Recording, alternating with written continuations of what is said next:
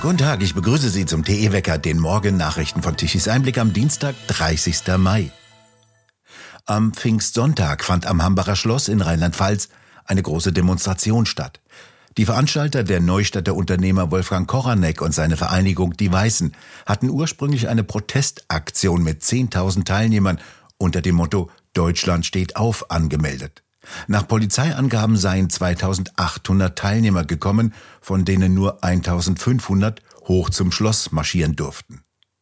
Die Stadt Neustadt an der Weinstraße hatte die Demonstration ursprünglich verboten und dies mit Sicherheitsgründen erklärt. Zum ersten Mal marschierten 1832 Menschen mit schwarz-rot-goldenen Fahnen zum Hambacher Schloss und forderten Freiheit und Bürgerrechte.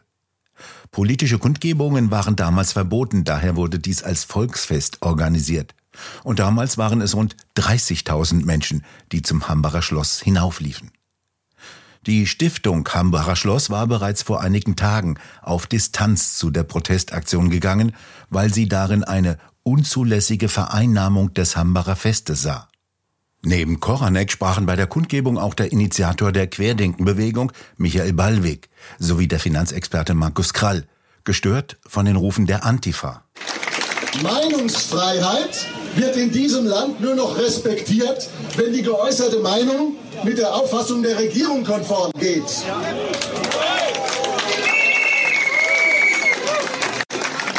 Es ist egal, ob es dabei um Energiepolitik, Klimapolitik, Corona, Einwanderung, Frieden, Gendern, Wirtschaftssteuern oder Geld und Inflation geht. Jeder, der sich zu diesen Themen kritisch äußert, wird als außerhalb der Gesellschaft aller angeblich Anständigen gebrandmarkt, herabgewürdigt, in seiner Ehre verletzt, als Nazi, Antisemit, Aluhut, Reichsbürger und Schwurbler diffamiert und seine bürgerliche Existenz wird angegriffen.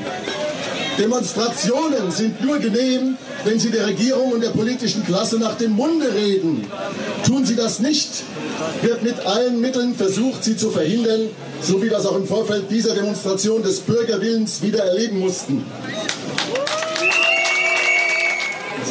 Was also wollen wir?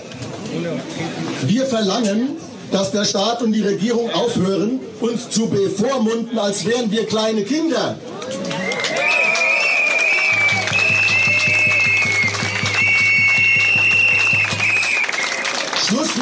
Verbotskultur. Wir verlangen, dass Schluss ist mit den andauernden Lügen, dem Nudging, dem Framing, der Propaganda aus dem Staatsfunk, der seinen Auftrag objektiver Berichterstattung schon lange nicht mehr nachkommt. Wir verlangen, dass Schluss ist mit der Vergewaltigung der Logik und der Sprache durch Genderwahn, Gendersprache und die Zensurmethode der Political Correctness.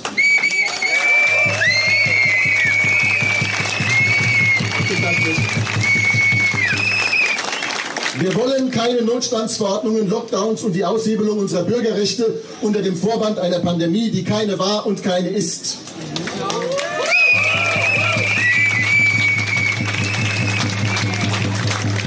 Wir verlangen eine Energiepolitik, die zuerst an den Bürger denkt und nicht, an einer, nicht, nicht einer Ideologie dient, die in Wahrheit keine wissenschaftlichen Grundlagen hat. Wir brauchen kein Heizungszwangsregime, das Millionen Menschen in die Altersarmut schicken wird und das den Wohlstand des Landes zerstört für das Hirngespinst der Grünen und der Klimakleber.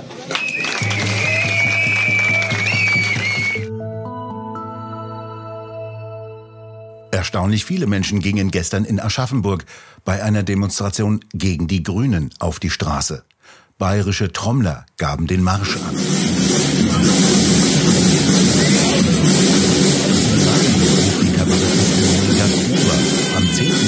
Bayerischen Erding zu einer Demonstration gegen Grüne und vor allem gegen den grünen Heizungswahn auf.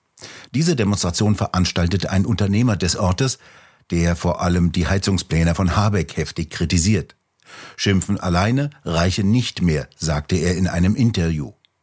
Monika Gruber nennt Habeck einen Wirtschaftsvernichter. Aber wir hätten eins zum Thema Wärmepumpen sagen.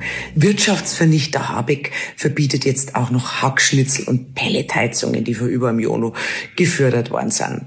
Aber wenn die Herrschaften mal ihren Hintern aus dem Raumschiff in Berlin rausschirmen hatten und auf den Baustellen der Republik sich umschauen hatten, dann würden sie folgendes Phänomen bemerken, dass nämlich täglich jetzt weiße Vans mit rumänischen und bulgarischen Kennzeichen vorfahren und die Million die Heizungen, die wir einfach ausbauen und entsorgen wollen, ein und die fahren nach Rumänien, da bauen sie es dann wieder ein und da laufen die noch 20, 30 Jahre wahrscheinlich wie ein Glöckerl und die Leute da drüben freuen sich wahrscheinlich, weil so gute Heizung haben sie nie gehabt und wir schenken sie einer auch noch, weil wir offensichtlich wahnsinnig geworden sind. Und wenn wir weiter einfach nur unser Mai halten und unsere Meinung nur hinter vorgehaltener Hand in kleinerer Runde, ich habe es jetzt gerade wieder gesehen, wo die Leute alle nur sich gegenseitig anschauen, am Kopf schütteln und sagen, der Wahnsinn muss gestoppt werden, aber keiner macht was.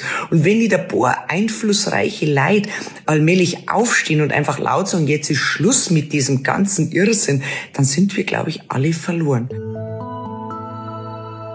Der Finanzminister soll mit 50 Milliarden Euro Strom für die Industrie subventionieren. Dies forderte die Vorsitzende des Deutschen Gewerkschaftsbundes, Jasmin Fahimi. Sie sprach sich in einem Interview mit dem Handelsblatt für einen Industriestrompreis von 4 Cent pro Kilowattstunde aus.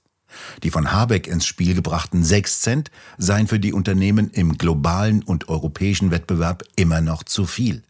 Kanzler Scholz hatte ebenso von einem Preis von 4 Cent geredet. Die sei laut Fahimi tatsächlich die bessere Zielgröße. Die von der Bundesregierung kalkulierten Zuschüsse von 25 bis 30 Milliarden Euro bis zum Jahre 2030 reichten dafür nicht aus. Es gehe eher in die Größenordnung von 50 Milliarden Euro. Sie warnte vor einer Abwanderung der energieintensiven Industrie aus Deutschland. Dies lasse sich nur verhindern mit massiven Subventionen des Industriestrompreises. Nichts sagte sie dazu, ob es nicht langsam an der Zeit sei, eine exorbitant teure Energiewende zu überprüfen und zu stoppen, denn erst die lässt die Preise in die Höhe schießen. Bisher hatte Deutschland preisgünstigen und immer verfügbaren Strom. In China hat das erste Passagierflugzeug, das im Lande entwickelt wurde, am Sonntag seinen Erstflug erfolgreich absolviert. Dabei wurden 160 Passagiere von Shanghai nach Peking transportiert. China will mit dem Eigenbau auch auf dem globalen Flugzeugmarkt mit Boeing und Airbus konkurrieren. Die Maschine des chinesischen Herstellers China Commercial Aircraft Company soll dem Airbus A320 und der Boeing 737 Konkurrenz machen. Das Flugzeug ist mit einem Preis von rund 95 Millionen Euro etwa 20 Prozent billiger als A320. Ende des vergangenen Jahres lieferte der Flugzeughersteller seine allererste Maschine an einen Kunden aus. Danach führte der Kurz- und Mittelstreckenflieger jedoch keinen einzigen regulären Flug durch, wie dies ursprünglich geplant war. Warum das Flugzeug längere Zeit nicht abhob, wurde bisher nicht bekannt. Entscheidende Teile wie die Triebwerke, hinter denen viel Know-how und ein extrem hoher Entwicklungsaufwand steckt, kauft der chinesische Flugzeughersteller bei westlichen Turbinenherstellern ein. Die Hochdruckwetterlage hält auch heute und morgen noch weiter an. Der Himmel bleibt meist klar, es wird sonnig und warm, lediglich im Nordwesten kommen etwas feuchtere Luftmassen herein. Die Temperaturen dort bewegen sich unter 20 Grad, in den übrigen Landesteilen können sie bis 25 Grad ansteigen. Regen gibt es nicht, es bleibt trocken. Und nun zum Energiewende-Wetterbericht von Tichys Einblick. Gestern Mittag benötigte Deutschland um 12 Uhr eine elektrische Leistung von 54 Gigawatt. 40 Gigawatt kamen um 12 Uhr mittags von den 2,2 Millionen Photovoltaikanlagen. Aber der kleine Schönheitsfehler eben nur um die Mittagszeit. Ab dem Nachmittag nahm die Leistung rapide ab. Dann mussten die konventionellen Kraftwerke wieder einspringen, eine sehr teure Angelegenheit.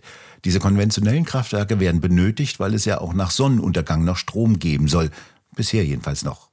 Und diese Kraftwerke laufen gewissermaßen im Leerlauf mit und kosten Geld können dies aber nicht mit dem Stromverkauf verdienen, weil der Strom mehr von Sonne und Wind Vorrang hat.